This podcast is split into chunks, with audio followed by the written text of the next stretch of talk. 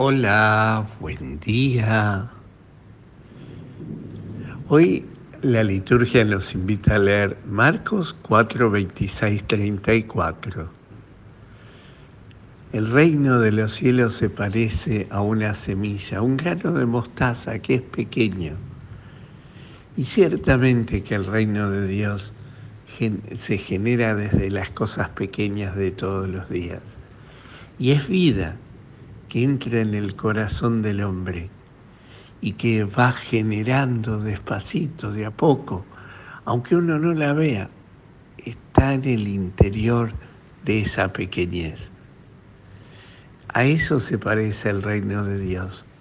El reino de Dios es vida en el corazón del hombre, es interioridad en el corazón del hombre.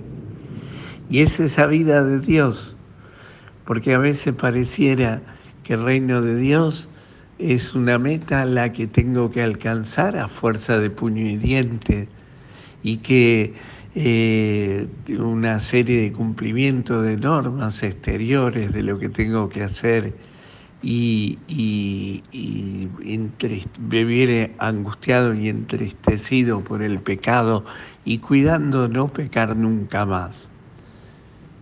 Y no descubrimos que el reino de Dios es vida, es vida. Cuando yo estuve en Zárate, cuando me, me, me fui de esa parroquia del Carmen y para venir a Pilar, eh, tenía unos amigos que eran judíos y la señora me regaló una medallita muy chiquitita que es una letra hebrea que significa vive.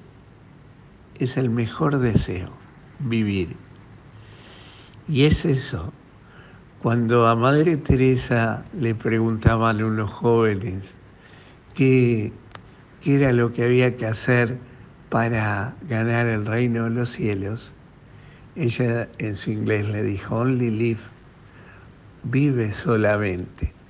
Vive de tal manera que en tu vida puedas plasmar la vida de Dios y todos puedan leer el Evangelio. Quizás esta sea la gran enseñanza de hoy, que es algo muy pequeño, pero que es vida. Y esa vida es vivir en comunión, en intimidad con el Padre, sintiéndonos sus hijos. Vive solamente. Hoy aprovecha este día a vivir, a vivir y dejar que ese reino de Dios vaya creciendo interiormente en vos. No quieras hacerlo todo, ni resolverlo todo, ni solucionarlo todo. Confía en Él.